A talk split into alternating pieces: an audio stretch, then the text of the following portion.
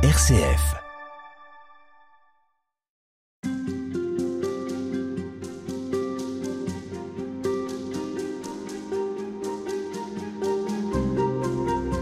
Anne Lécu, bonjour. Bonjour Véronique. Vous êtes religieuse dominicaine et dans le livre que vous publiez aux éditions du Cerf, il est question de fruits. Alors ce n'est pas un livre de cuisine, ce n'est pas non plus un livre de conseils diététiques. Les pommes, les figues et les raisins dont il est question dans ce livre sont ceux de la Bible. Et dans la Bible, il y a beaucoup de fruits. On va le voir avec vous. Ils sont souvent euh, très symboliques, très représentatifs de ce que Dieu nous donne, de sa grâce et de la capacité que nous avons ou pas à la recevoir et à la faire fructifier sans mauvais jeu de mots. Alors euh, dans ces entretiens, nous allons euh, parcourir avec vous ces textes très évocateurs, mais j'aimerais d'abord que vous nous racontiez comment vous est venue l'idée de travailler sur cette thématique et euh, qu'est-ce qui vous a intéressé dans, dans ce thème des fruits? Alors en fait, il y a deux, deux pistes qui m'ont euh, donné envie de travailler la question des fruits. Tout d'abord, c'était dans la droite ligne des parfums que j'avais déjà travaillé, parce que dans le Cantique des Cantiques, au milieu du livre où il est vraiment question des parfums, il est également question des fruits. Et donc je me disais qu'il y avait sans doute un lien et que dans la continuité du travail sur les parfums, ça valait le coup d'essayer de voir où il y avait des fruits, qu'est-ce que c'était que fructifier.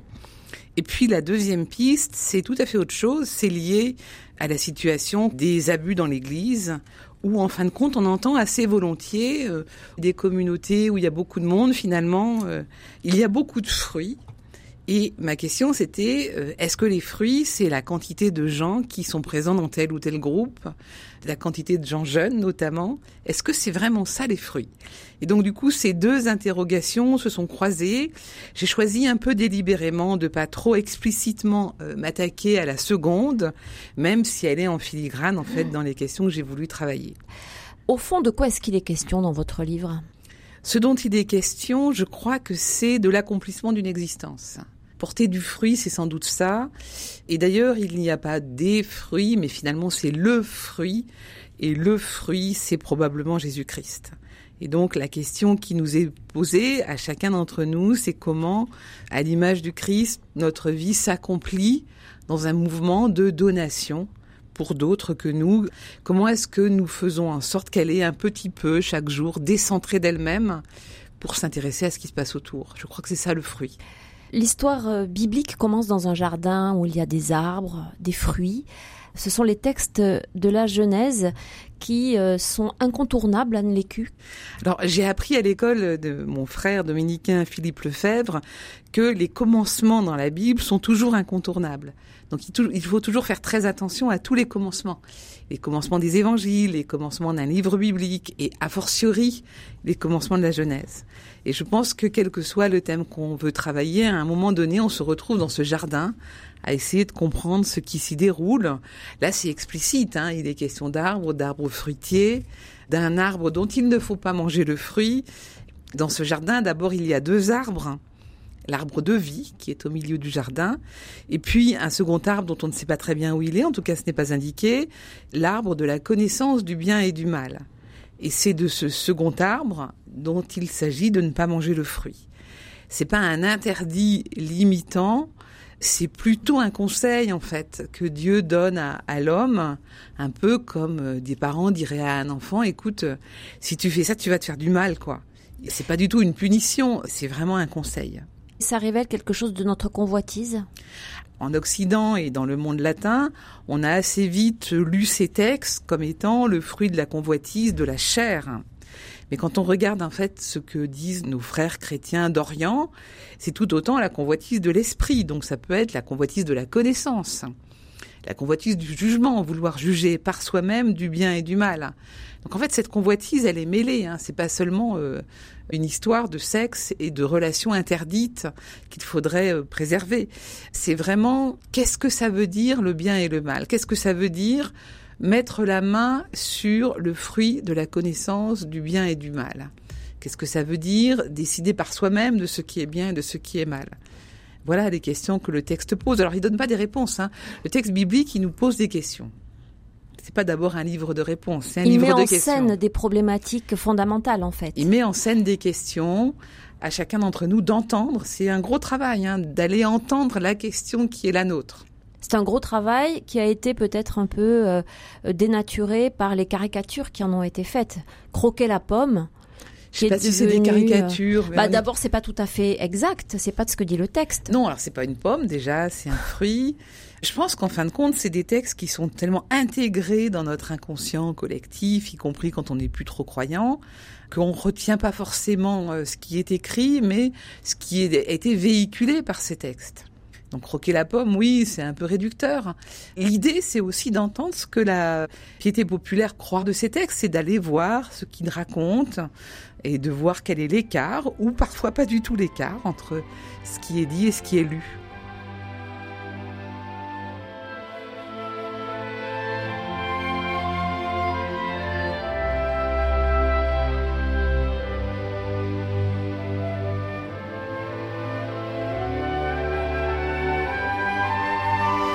Annécu, il y a beaucoup de choses à dire sur ce euh, premier chapitre de la Genèse. On va essayer d'évoquer quelques-uns des points que vous soulignez dans votre livre. D'abord, vous dites que fructifier, ça n'est pas multiplier. J'aimerais que vous nous éclairiez sur cette formule. c'est très important parce qu'en fait, le- les premiers versets, enfin, de- du livre de la Genèse, mettent en scène Dieu qui crée en fait le monde et au moment de créer l'homme, il dit fructifiez, multipliez, remplissez la terre et dominez-la. Alors, bien souvent, on a l'impression que des, mots sont redits de façon un peu identique, sous une autre forme, et que c'est à peu près synonyme. C'est sans doute vrai. Fructifier, c'est sans doute aussi un peu multiplier. Néanmoins, si on utilise deux verbes différents, c'est que c'est pas tout à fait la même chose.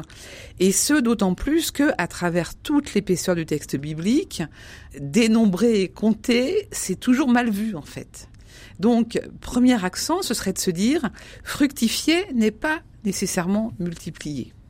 Alors, euh, vous voulez que je continue? Bah oui, fructifier. Alors, qu'est-ce que ça veut dire? Donc, porter du fruit, si on regarde vraiment le chapitre 1 de la Genèse, on peut comparer avec un autre chapitre qui est un peu plus loin, qui est l'histoire de Noé.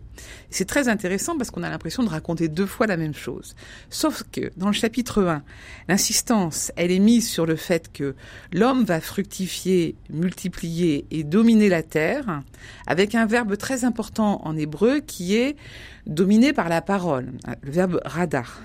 Dominer sans violence, en fait. Sans faire peur, en fait. Dominer par autorité. Alors que, une fois qu'il y aura toute l'histoire de la violence, après avoir mangé le fruit interdit, tout ce que nous disent euh, la Genèse, l'assassinat d'Abel par Caïn, la violence qui se multiplie, il y a l'histoire de Noé, qui est en fait une sorte de nouvelle histoire de la création, De nouvelle alliance. de nouvelle alliance, oui, mais sans vraiment utiliser des mots trop compliqués, de nouvelles créations racontées à nouveau avec les mêmes termes.